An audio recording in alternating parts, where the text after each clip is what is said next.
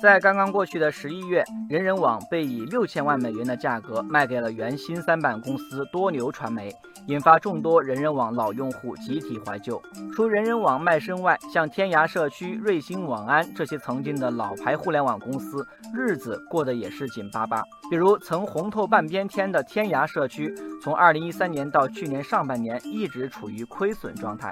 今年十月，天涯社区还以抵押房产的方式向银行申请一千万元流动资金贷款额度，用于日常经营周转。哦，网友美好时代回忆，天涯论坛可谓八零后一代人的回忆。当年在天涯论坛的用户数量完全不亚于今日使用微信的用户群。网友烟波浩渺说，在互联网兴起之时，BBS 占据网络社交的大片江山，但随着移动互联网的迅速发展。传统的 PC 产物变成了炮灰。网友曼陀山庄说：“其实，在移动互联网时代，天涯也想有所作为。从2013年起，天涯社区的商业模式从网络广告营销业务向个人付费阅读、直播打赏等转型，但一步慢，步步慢，成效并不显著。”网友温暖人间说：“微信、微博等移动端社交软件应运而生。”并强势占领中国网络社交市场，对于天涯论坛来说，心有余而力不足。网友一路向北说，在互联网这个行业里面，优胜劣汰是每一天都在展开，就连 BAT 也很小心翼翼地求进步，因为这个竞争残酷的科技互联网世界，一个不小心就会被人超车。